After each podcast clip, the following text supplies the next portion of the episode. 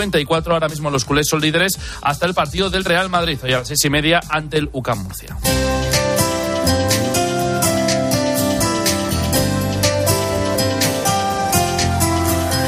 Y la historia de hoy en el espejo es el testimonio de perdón de una víctima del terrorismo italiano. Álvaro Real, ¿qué tal? Buenas tardes. Buenas tardes, Iván. Mira, su nombre es Gemma Calabresi y muestra en un libro cómo pudo rehacer su vida tras quedar viuda, con dos niños pequeños y un tercero en camino. Su marido, comisario, fue asesinado por el terrorismo italiano en la puerta de su casa.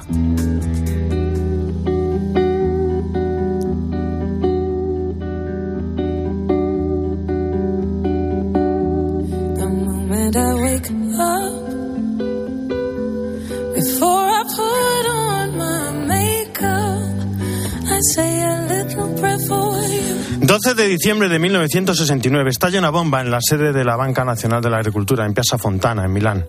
El anarquista Giuseppe Pinelli es arrestado y poco después fallece al caer de la ventana de la comisaría. La organización de extrema izquierda Lotta Continua culpa al comisario Luigi Calabresi.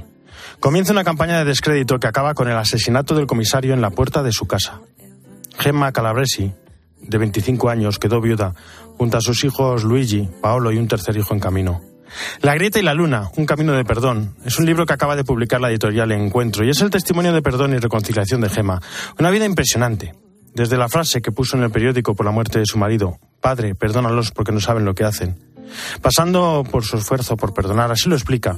Nunca he hablado de cuánto me esforcé usando la cabeza y cómo me di cuenta mucho después que todo ese esfuerzo había sido en vano. Porque el perdón es un movimiento autónomo del corazón. Impresiona su esperanza, su confianza, su fe en el ser humano. Se puede vivir una vida de amor después de un dolor lacerante, dice. Se puede creer en los seres humanos incluso después de haber conocido su mezquindad. Se trata de un libro que muestra momentos de la historia de Italia y que nos recuerda lo vivido con ETA en España y además nos enseña lo importante que es el camino de perdón para toda víctima. Pero todo lo que vivió, todo este testimonio de perdón después de quedar viuda con tres niños, tiene un pequeño secreto, un momento clave en su vida, justo nada más fallecer su marido, que le dio fuerza, le hizo sentir que no estaba sola. No es algo mágico. Ocurrió en el sofá de casa de sus padres y Gemma le dedica todo un capítulo. No se lo pienso contar. Está en el libro La grieta de la luna, un camino de perdón, libro que acaba de publicar la editorial Encuentro.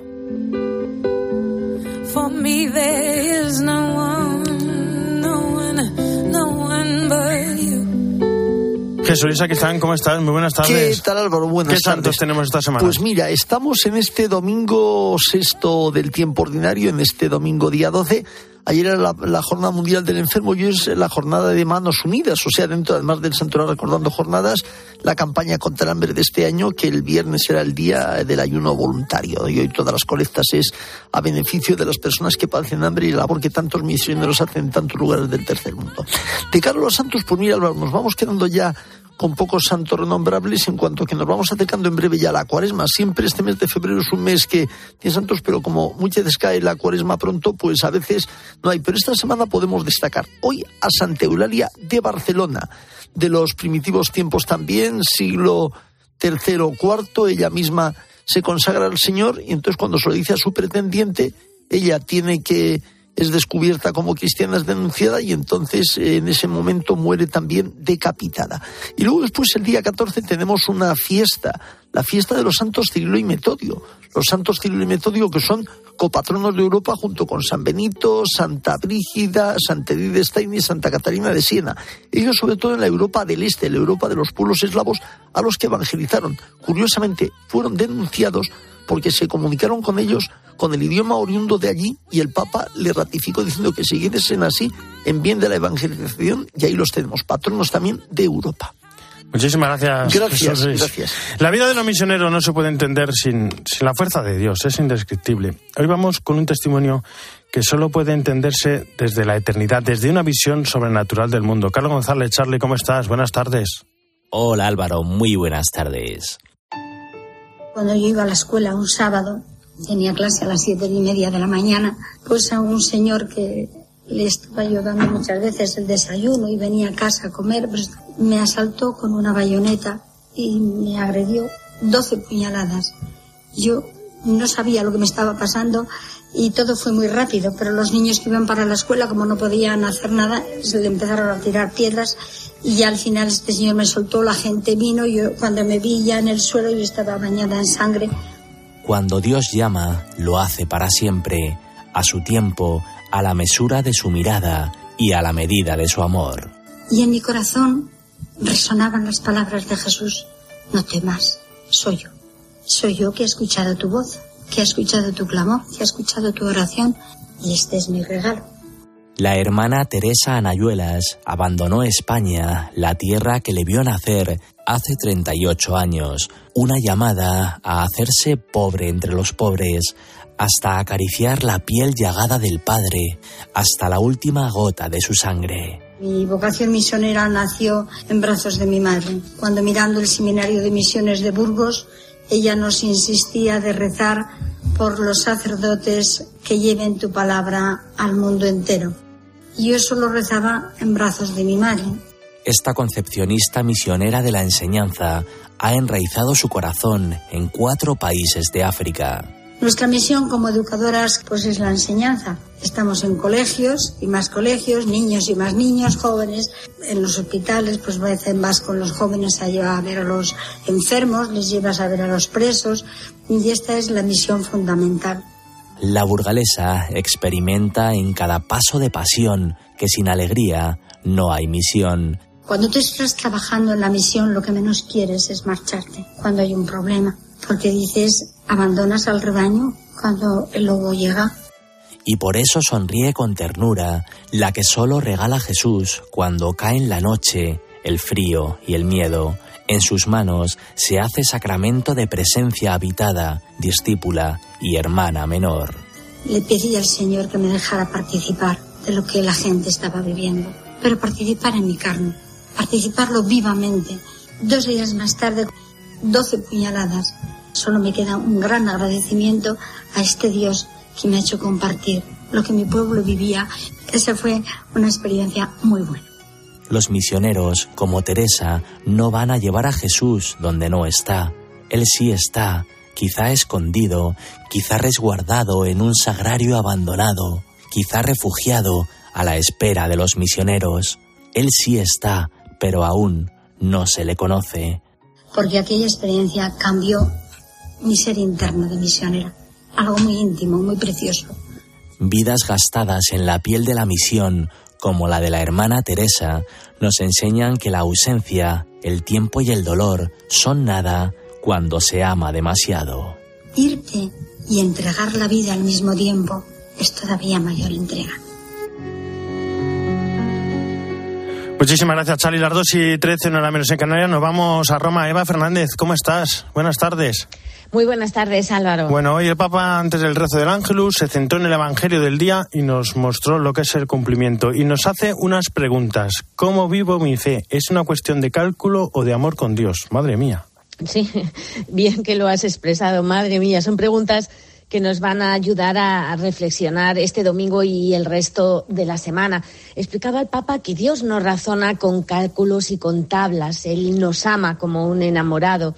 Y mm, explicaba las escrituras eh, diciendo, bueno, sabemos los mandamientos no matarás, ¿no? Pero para Jesús esto no basta si es luego lo que hacemos es herir a los hermanos con las palabras, con las críticas. Los mandamientos que Dios nos ha dado no deben encerrarse en las cajas fuertes asfixiantes de una observancia formal, ha explicado Francisco, porque de lo contrario nos quedamos en una religiosidad externa y desapegada, nos hacemos siervos de un Dios amo en lugar de hijos de Dios Padre. Eh, lo mejor, Álvaro, es vamos a escuchar las preguntas que nos formula hoy el Papa en el Ángelus. ¿Cómo vivo yo la fede? Es una cuestión de cálculo. ¿Cómo vivo mi fe? ¿Es una cuestión de cálculo, de formalismo o es una historia de amor con Dios?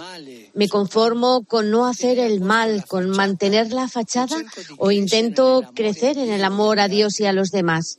Y de vez en cuando me confronto a mí mismo con el gran mandamiento de Jesús. Me pregunto si amo a mi prójimo como Él me ama, porque tal vez somos inflexibles para juzgar a los demás y nos olvidamos de ser misericordiosos como Dios lo es con nosotros. misericordiosi con noi. Ahí es nada, Álvaro. Insiste el Papa en que Jesús nos hace comprender que las reglas son útiles, por supuesto, y son buenas, pero son solo el inicio, porque para darles cumplimiento es necesario ir más allá de la letra y vivir su sentido. Bueno, y tras el rezo del Ángelus, Papa Francisco pidió oración y cercanía con Siria, Turquía, también Ucrania, que no la olvidemos, el Papa no la olvida, lo tenemos claro, y cómo no, Nicaragua, porque lo que está allí pasando tiene tela tiene tela y desde luego el Papa se le ha visto preocupado y muy dolorido. Mm, no ha habido más que escuchar, decía, las noticias que llegan de Nicaragua me han entristecido mucho y no puedo dejar de recordar con preocupación al obispo de Matagalpa, Monseñor Rolando Álvarez, a quien quiero tanto. Ha explicado el Papa lo que ya sabemos, condenado a 26 años de cárcel y también el Papa se ha referido a todas las personas que han sido deportadas a los Estados Unidos. Por todos ellos ha pedido oraciones y, de hecho, todos los presentes han rezado un Ave María tras escuchar estas palabras. Rezo por él y por todos los que sufren en esa querida nación. Pidamos al Señor que abra el corazón de los responsables políticos y de todos los ciudadanos a la sincera búsqueda de la paz que nace de la verdad, de la justicia, de la libertad y del amor y a la que se llega a través del ejercicio paciente del diálogo. Ejercicio paciente del diálogo. Era la primera vez que hemos escuchado al Papa tras esta detención del pasado viernes y hay que reconocer que dentro de la diplomacia vaticana, Álvaro, estas palabras son fuertes eh, porque es un llamamiento es, eh, explícito a los eh, responsables políticos para que, bueno, pues se retracten, cambien de opinión y sobre todo busquen de una forma sincera la paz en el país. Pues muchísimas gracias, Eva. Buen pranzo. Arrivederci. Buena domenica. Buena domenica a todos. Gracias. Álvaro Real. En Mediodía Cope. El espejo. Estar informado.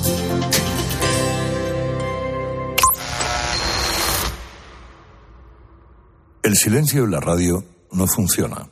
Y sabemos que el silencio, en problemas como la salud mental, tampoco. En la vida, no hay nada más poderoso que la comunicación. Como seres humanos, la primera conexión que tenemos con los otros es a través de la voz. Sabemos que no hay solución rápida para los problemas. Pero salir de la celda del silencio empieza por hablar y ser escuchado. Y este jueves, en Cope, Carlos Herrera, Ángel Espósito, Pilar Cisneros, Fernando de Aro y yo, Pilar García Muñiz. Recorremos España para escucharte. Para poner el foco en la salud mental y para ayudarte. Cuando se convirtió en leyenda. Me llamo Guayater. La fiesta se ha acabado. Su nombre se escuchó en el aire. Algunos me han dicho que usted es el hombre que necesito. Kevin Costner. Guayater. El domingo por la noche en 13.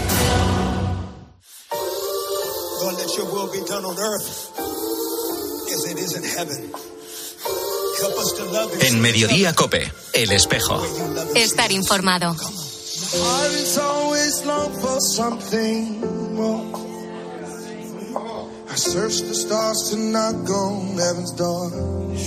Frenar la desigualdad está en tus manos, es el lema de la campaña 2023 de Manos Unidas que celebramos hoy. Para muchos, pensar en desigualdad y en hambre es pensar en un reto imposible, un problema sin solución ante el que no se puede hacer nada, pero otros no piensan así. Es más, nos demuestran que es posible revertir la situación. Virginia Alfaro es misionera laica vicenciana, 18 años en Honduras, otros 7 años en Mozambique. Ahora se encuentra en Lobito, en Angola, y además es miembro del equipo coordinador de Misevi en España. Virginia, ¿cómo estás? Buenas tardes. Muy buenas tardes. Gracias por la oportunidad. Bueno, viendo por así decirlo su currículum, ayudando a menores en Honduras, coordinando la pastoral penitenciaria, luego en Mozambique, pones en marcha proyectos con niños y niñas con necesidades espaciales, eh, pones en marcha una radio, Radio Guatana, luego en Angola pones en marcha un programa que se llama Infancia Feliz. Virginia, me pregunto, ¿de dónde sacas la fuerza, la energía, el empuje? Bueno, para mí es al contrario, ¿no? Todas estas experiencias y toda esta actividad misionera es la que me da la fuerza, el compartir con las personas con las que nos encontramos cada día, el descubrir las riquezas de cada cultura en la que vivimos y con la que compartimos, es de donde yo recibo la fuerza y, y, y me la dan las personas y especialmente las mujeres con las que compartimos vida. Bueno, porque uno eh, luchan contra el hambre y luego se da cuenta que el hambre no se acaba nunca. ¿No se viene uno abajo?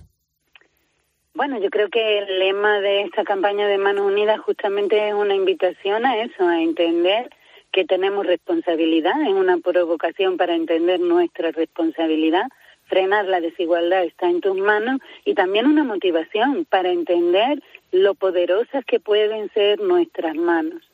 Eh, MISEVI, junto con Manos Unidas, desarrolla un conjunto de actividades encaminadas al desarrollo de las personas, a la mejora de la calidad de vida de las personas. Y esas pequeñas acciones cotidianas cambian vidas de personas.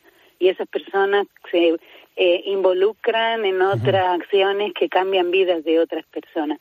Por eso no debemos pensar que frenar la desigualdad es imposible debemos tomar conciencia de que está en nuestras manos. Porque, por ejemplo, ¿cómo es la situación de, de Lobito, en la costa oeste de Angola, donde, donde estás allí de misionera? Bien, es una, nosotros vivimos en Lobito y como bien has dicho es la tercera ciudad en importancia de Angola. Angola un país con una terrible desigualdad, un país muy rico con recursos naturales que a la misma vez tiene mucha población que vive en una situación de pobreza severa. Y nuestra ciudad es una ciudad costera en el litoral atlántico y nuestros barrios están justo en, en la playa y se vive de la pesca, de la venta de pescado, de la venta ambulante, de las salinas, trabajos todos muy duros físicamente y con pocos beneficios económicos. Y, y, bueno, esa es la realidad de las comunidades, de los barrios, de las mujeres que día a día luchan para sacar a su familia adelante pues con lo poquito que cada día podemos tener para una economía claramente de subsistencia. Porque, claro, allí estáis apoyando sobre todo a la mujer, que como bien explicas lleva la carga económica del hogar, también a los más pequeños. Eh, pero ¿cómo se trabaja con la mujer en un lugar donde creo que, por ejemplo, la violencia intrafamiliar es, es incluso tolerada?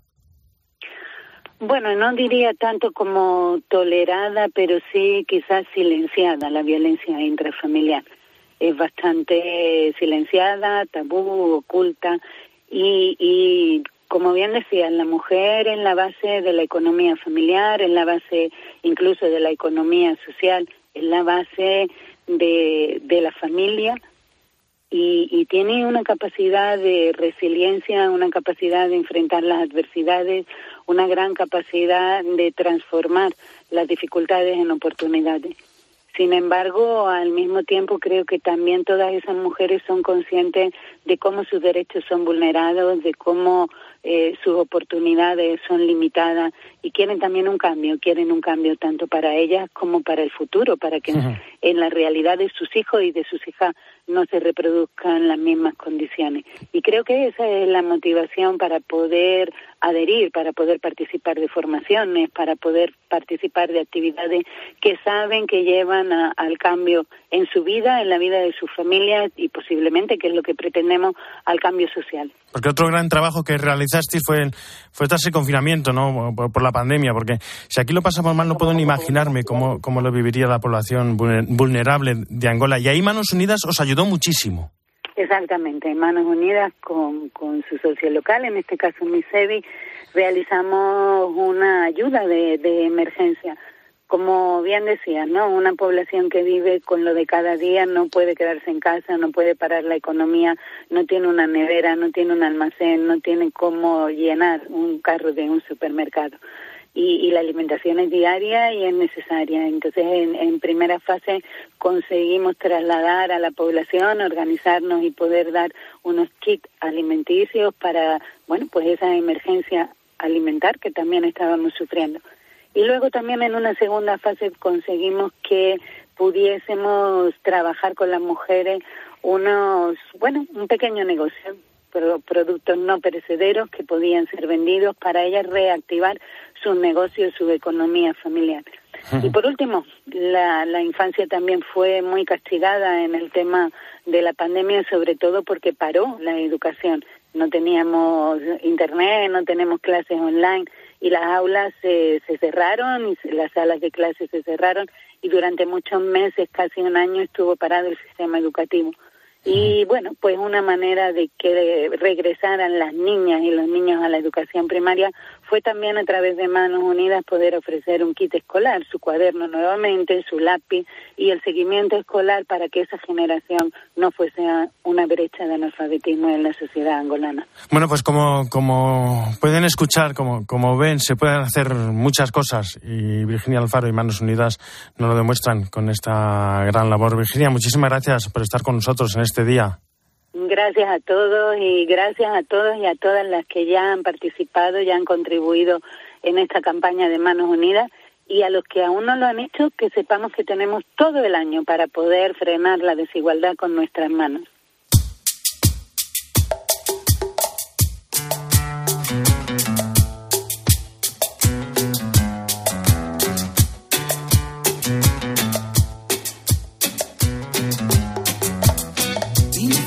Fue un arenal bajo la lluvia de estrellas, tumbado en el cañaveral, mirando a la luna llena. Nos vamos a Hispanoamérica desde Buenos Aires. Esteban Pítaro, ¿cómo estás? Buenas tardes. Buenas tardes, Álvaro. ¿Cómo estás vos? Bien, bien. Bueno, hemos hablado algo con Eva del tema, pero creo que hay que retomarlo porque, aunque lo venimos contando aquí muchas veces, no. Eh, es que es impresionante lo que está ocurriendo en Nicaragua. Sí. Es impresionante y es muy significativo lo que fue el mensaje del Papa, ¿eh? el mensaje de apoyo al obispo Rolando Álvarez recordemos, injusta y desproporcionadamente, condenado a 26 años de prisión por supuesta conspiración en Nicaragua, en uno de los más escandalosos episodios de la persecución que el gobierno contra, de Daniel Ortega lleva contra la Iglesia Católica desde hace algunos años. El Papa Francisco, lo recordábamos recién con Eva, se solidarizó explícitamente con Monseñor Álvarez, eligió nombrarlo en el Ángelus, dijo que lo quería mucho y también con los que han sido deportados estos días por el gobierno nicaragüense hacia Estados Unidos. Entre los algo más de 200 presos perseguidos por sus ideas que el gobierno nicaragüense deportó esta semana a Washington, había cinco sacerdotes, Álvaro, un diácono, dos seminaristas y también dos colegas comunicadores de la diócesis de Matagalpa. Monseñor Álvarez se había negado a esta deportación, que no fue un acto humanitario. ¿eh? Tanto a Monseñor Álvarez como a los desterrados se los despojó de su nacionalidad nicaragüense, una formalidad desde ya porque han sido, son y van a ser nicaragüenses y si han criticado en su derecho humano expresar una idea contraria a la del gobierno de Daniel Ortega es porque aman a su patria y les duele su patria Nicaragua. Entre los mensajes de solidaridad, además de los del Papa, claro, se destaca el del episcopado español que expresó en estos momentos nos unimos a los sentimientos de los obispos de la Conferencia Episcopal de Nicaragua que sufren persecución por parte del gobierno del país por la defensa de la libertad de los nicaragüenses Pedimos a todos los católicos y a todas las personas de buena voluntad su oración por la resolución pacífica de este conflicto y un compromiso activo por la paz que tiene su fundamento indiscutible en la justicia, en línea con lo que hoy, por supuesto, terminó aportando el Papa Francisco. Otra declaración de mucho peso, de mucha fuerza estos días, que ante este atropello contra la libertad en Nicaragua quizás pasó desapercibida, pero nos tenemos que hacer eco, Álvaro, es la presencia del cardenal Beniamino Estela, enviado a Cuba para la celebración por los 25 años de la visita de Juan Pablo II a la isla. Valiente el cardenal, delante del presidente cubano Díaz Canel, pidió por una Cuba libre de toda injerencia y sujeción, por una Cuba donde sus hijos sean hombres y mujeres libres, y recordó que la fe está en relación constante con la cultura en la cual vive, no es un fenómeno intimista o privado, dijo el cardenal Estela, valiente como cada uno de los papas y cardenales que lo han ido precediendo en pedir y abogar por la libertad con las armas del diálogo pacífico en Cuba. Grita libertad la Iglesia en América Latina, perseguida en Cuba, perseguida en gran medida hoy en Nicaragua. Unámonos al pedido de los obispos españoles, del Papa, en la oración y sigamos informados de lo que así ocurre. Pues unidos por Nicaragua y por Cuba. Esteban Pítaro, un fuerte abrazo. Hasta la semana que viene. Abrazo enorme.